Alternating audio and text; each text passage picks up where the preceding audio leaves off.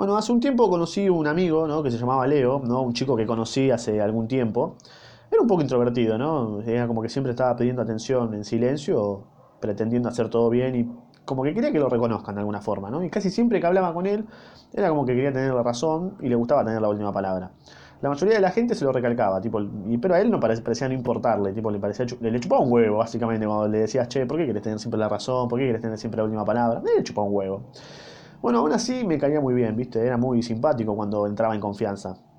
Eh, es más, una vez me contó que había querido reconocer una chica con quien él iba al jardín a los 5 años y la reconoció por el parecido del pelo, ¿no? Y que se había enamorado, o eso creía él, por lo que se, se, obsesionó por llamarle la atención hasta que un día se decidió hablarle y decirle que le gustaba. Un boludo, o sea, ¿qué va a pasar? O sea, después de tanto tiempo, esto fue más o menos hace, no sé, 12, cuando tenía 13, 14 años, mm, rarísimo, ¿no? Obviamente, ¿qué va a decir la chica, no? La chica lo rechazó. ¿Quién sos, capo? ¿Vos quién sos, maestro? No revimos. Lo rechazó. Y Leo me confesó que esa fue la primera vez que experimentó el rechazo, ¿no? Fue tipo la primera vez que estuvo en contacto con el miedo y que le temblaron las piernas, y no por garcharse a tu vieja, sino por la sensación de incertidumbre en el mundo, ¿no? Fue como la primera vez que sintió la incertidumbre real y del miedo.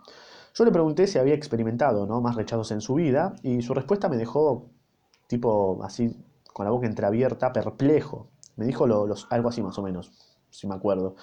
Dijo que la mayoría de los rechazos que tuvo fue por la idealización que generó él mismo en su cabeza y que cuando idealizó fue cuando más feliz creía sentirse porque no conocía la felicidad, solamente la apariencia de la idea de la felicidad.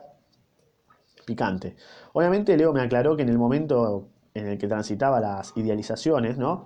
Él no se daba cuenta, ¿no? Tipo, era como que se encontraba en un enseguecimiento platónico de las circunstancias y simplemente se enamoraba de lo perfecto que podría haber sido todo si fuese como dicen los demás. Leo me contaba que creía que complaciendo a los demás llegaría a tener éxito en todos los aspectos de su vida, que con el simple hecho de idealizarse a él mismo en una idea o en una meta lo iba a lograr, que mágicamente el universo iba a conspirar a su favor como un boludo para que él fuese el mejor. Que lo Obviamente yo lo miraba y decía, ¿qué, qué decís? O sea, ojo pelotudo, ¿vos te pensás que de verdad el universo va a estar siempre a tu favor? La, chota, pa. Lo felicitaban por su inteligencia, me contaba, y Leo me, decía que se la creía, pero me confesó que no se sentía inteligente, sino que se sentía más responsable, ¿no? Pero que igualmente se reprimía esa sensación, ¿no? Porque le agradaba también la idea de ser inteligente y de que así lo vieran los demás porque bueno, los demás los complacía y existía tipo una retroalimentación mutua de roles, ¿no? Como que necesitaba ser satisfecha y bueno, nadie se quejaba. Así que, como conclusión de esta anécdota con mi amigo, ¿no? Creo que una idea puede ser muy fuerte, pero pueden decir muchas cosas de uno y ninguna será verdad. Porque, o sea, porque nadie entiende lo que vivimos y solamente tienen una vaga idea de lo que transitamos y es lo que elegimos nosotros contarles, ¿no? Para caerles bien y ser un poco más sociales, como mi amigo Leo que me contó esto.